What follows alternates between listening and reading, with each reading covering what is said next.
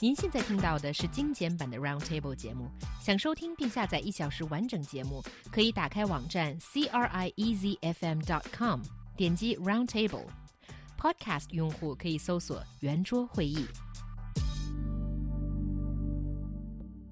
Chinese parents care about their babies' names, so much so that some of them would go as far as giving their babies a four or five or even six character names just to make sure that their names are unique and stand out. But I think that also strictly limits to parents of the current generation. But uh, our parents' generations and also our generation, I mean, people of the 1960s and 70s, they have been given their kids a lot of very common and, and uninteresting names. And uh, here we are talking about some of them. 人民日报最近整理出了一个中国常用名排行榜，该榜显示六零后的爱叫君和秀英，零零后的喜欢叫涛和婷。So basically, this is a list that has ranked names according to how often they popped up in, in people's names. So do you think that Chinese people do prefer certain given names? It certainly seems to be the case. And I think so for characters such as Wei, so meaning great, and also like quiet for girls, uh, mean Jing. These are just some examples. They seem to be the ever popular characters to pick for a child's name. And if your surname happened to be one of those super popular ones, such as Zhang, Wei, Li, you know, those uh, very common surnames, then you just can't win. You're definitely gonna be, you know, meeting other people with similar names throughout your lives. So, I mean, on the one hand, some parents are like going crazy for the really weird, uh, obscure, complicated names. And on the other hand, you get these really play names. I don't really get it. Well, I think it's funny because I mean, like you know, um, like Li Na, for example. I mean, a very famous Chinese uh, tennis uh, star, but apparently there are almost two hundred and fifty thousand other Chinese females la- named Li Na, as far as as far as we can tell right now. Um, and so it's just amazing because you know if you you, you couple uh, common um, family names here here in China. So like Wang, Li, Zhang. Uh, there's there's like four or five of them, you know, that have millions of people with the same family name. And then you couple that with popular given names. Uh, it's just amazing to see, you know, th- that there is. Um, I mean, it- just just so many people potentially with the exact same name, which I think is interesting. I mean, certainly this this does happen in Western culture. I mean, if we deal, if, especially when we're dealing with um, more uh, tra- traditional given names, uh, but also more prevalent. Um, uh, family names as well, but I mean, like for for myself, you know, yes, John, it's a very traditional, uh, you know, standard kind of English name. But Artman, it's it's. I mean, there's hardly anyone out there named named Artman. Yeah, and I think for Chinese people, especially in the 60s, according to this report, that people tend to want to incorporate their names with what's happening with the country.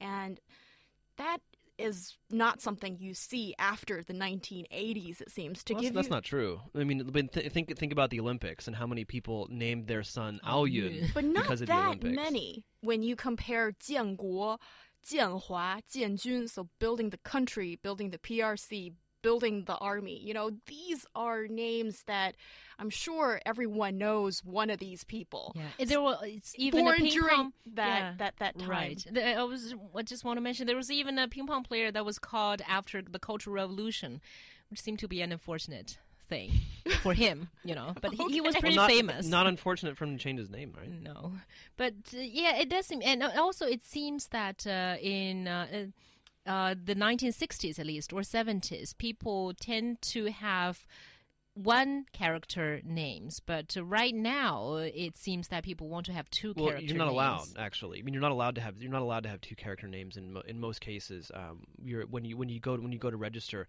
uh, these days, uh, it's very it's very rare that you that you're going to be allowed to even have uh, two character names, which is You why which is why you see that that that large generational difference. Really? Yep. Oh, this is the first time I've heard I mean, they're going to advise against Yes. that at Yes. least. if Yeah, not bec- yeah, because- they're not going to ban it. They're not, they're not, maybe they're not- I, I don't know. I mean, the information that I was given a couple of years ago by a Chinese person was that that's the reason why you see a lot of older people have these two character names and a lot of younger people have the three character names, ha- having a lot to do with the fact that the government didn't want everyone to have the exact same name.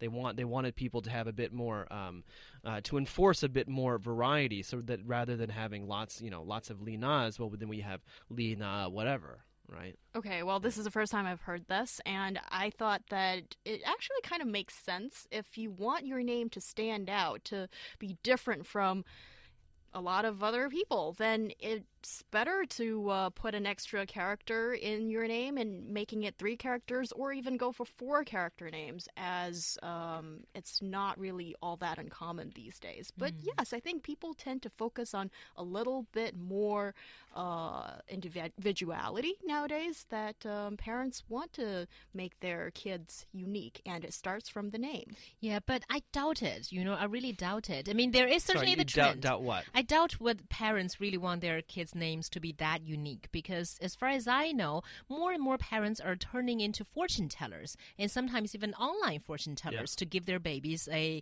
good and prosperous and auspicious name. And that is one of the reasons why there are so many names such as 博文、轩宇、子轩、心仪. These sounds like names in like uh, Hong Kong TV shows of the 1990s or something. They're they're they're good.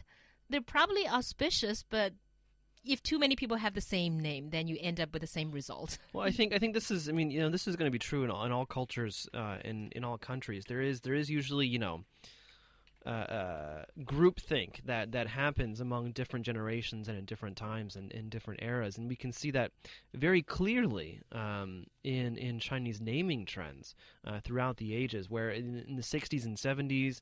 Uh, quite political, uh, you know, very much um, attuned with the times in terms of the political environment, uh, and then and then and then the 80s onward, we're seeing a shift away from the political meaning um, and and the relationship with patriotism and nationalism and things like that, and more towards uh, aspiration, more towards uh, making money and, and having a good life and, and things like that. Especially especially with the men, I think this is becoming more and more clear. But what is interesting in that the women's names, there does seem to be quite a bit of consistency.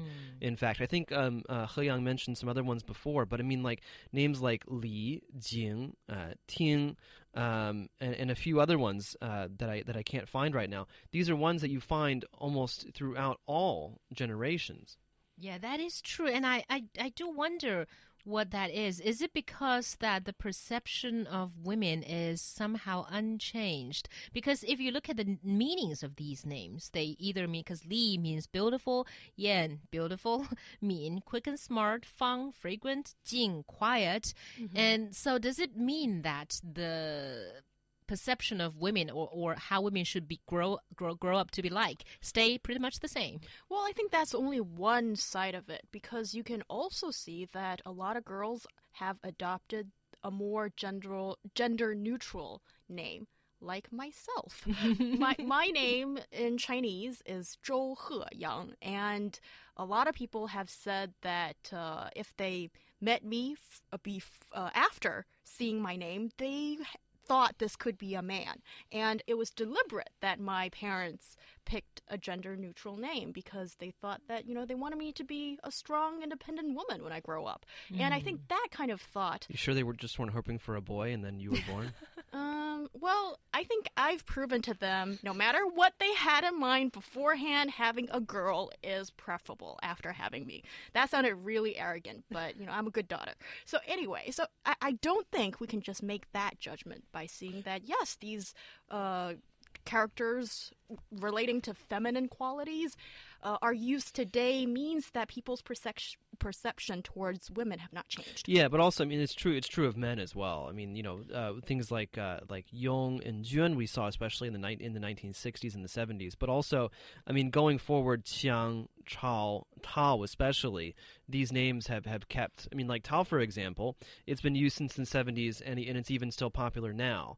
Uh, and so, in that sense, I mean, I think that we do, we are seeing, you know, uh, still definitely like a gender, genderification, you might say, of Chinese names, even though the I mean, China, China, the the naming standards in Chinese, it doesn't have to be gendered. You know. Yes, yeah. and actually, I think it has changed for men as well. As nowadays, you see more of uh, for, for guys' names, they've got the characters with the water element in it, with the san shuo. Mm. You see that mm. more often, and.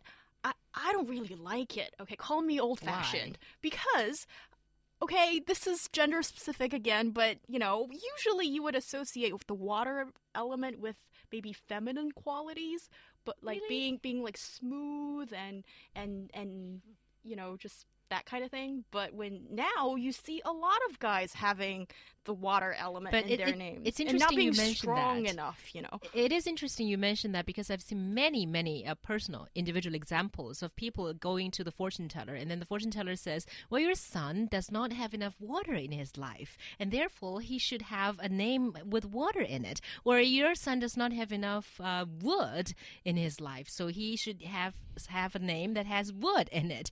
And I I, I question whether this is the reason where, where you know why we end up with uh, some names with wood or with water in it. Yeah, I mean, I think it's you know, uh, na- names are important for for for many different reasons. But um, I mean, as as a, as a parent, you know, it's it's actually a pretty big responsibility. I mean, you're you're you're choosing. A, a a something that this person will be called pretty much for the rest of their life unless they decide to change it. Um, and so I think I think that on the one hand, you know, meanings kind of get lost as as words get used more often, and so then I mean I think that what happens a lot of times these days is that these are these are, they become names. They don't really necessarily mean anything anymore. People just oh that's just the guy's name. They don't really look into it. Um, and so but so in that sense I think we have to keep that in mind. But for the parent, you know, it is important, and especially in Chinese with the amount of meaning that can go into a name. I think a lot of people just kind of feel lost. And so what do you what do you do? I mean, well you can go online you know go to a uh, you know a, a website and, and put in like their their expected birth date and, and, and you know the the birth dates of the parents or, or whatever and figure out you know what is an appropriate name for for your child. Or you can even go to a fortune teller. But again the point is i think a lot of people are just so unsure that they'll take any authority telling them what what the name should be. Yes, and now you can even take the authority of choosing your surname as well. As uh, recently, the members of the Standing Committee of the National People's Congress actually passed this legislative uh, interpretation that says you can pick whether uh, to be uh, surnamed after the father or the mother. Or maybe a lineal uh, relative, you know. So it sounds like, you know, it's been put on paper that, oh, there are some choices you can make there. Yeah, I do think this is bit being a bit more flexible. Although I don't think we want to be too flexible, but just choosing a random name as your family name. But this is not what this uh, new law is talking about. It's still a restrained kind of freedom that is given people. But also, I, I am thinking, you know, the traits of Chinese language and Chinese characters, it means that there are a lot of words that are different in, different in writing but are the same in sound. And what that has produced is that you might have a name that when you give your child, you think it's a perfect name.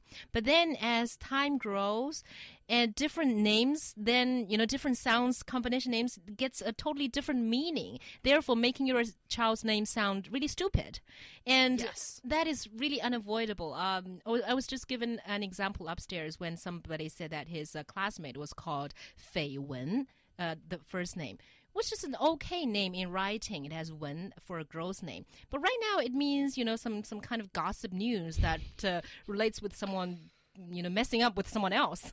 Yes, that kind of thing. And also, you sometimes just get called nicknames and certain kind of variations that there's no way the parents or the kid could have predicted beforehand. And also, as you grow a bit older, maybe this child's personality character doesn't really fit the name that well. And well, you can of course change your name, but don't do it too often. This is a, I'm not sure if this is true or not, but when I was growing up, um, I think one of my teachers told us that uh, some Native American tribes, and again, I have no idea if this is true or not, uh, what they would do is, in fact, it was inauspicious to name a child before they were born, and really you have to wait for the child actually has no real name. They might have a nickname perhaps, but they don't have a real formal name accepted by the tribe until they do something that deserves a certain type of name. And I think that in many cases, naming traditions were also quite flexible. That that one person could even have many different names depending on. Um, different accomplishments or different feats of strength that, that, that they were able to accomplish. Yeah, that is interesting. And I just want to quote some of our listeners who sent in messages about their names. Uh, for example, David Lai says, I have a classmate named Zhang Bowen, one of those popular names. And then there's another Zhang Bowen at our school, so we have to tag them the older or the younger when referring to one of them. Uh, by the way, David wants to know how what do you guys think about my name, Lai Jiajun? Is it a unique name? Well, it certainly is quite a unique combination, and I think it's one of those auspicious names that uh, I would feel quite lucky to have it. Yeah, and I think you you have a pretty good last of a family name. Your your family name is one of the uncommon ones, so that gives you an edge in it as well. And 月儿 uh, says 本人姓关，打算生个女儿就叫做关雎，呃，但是男朋友表示这个名字太丑。So so basically 关雎 it, it comes from one of the poems in 诗经. So I think it's a pretty good name. I don't know why her boyfriend thinks it's ugly.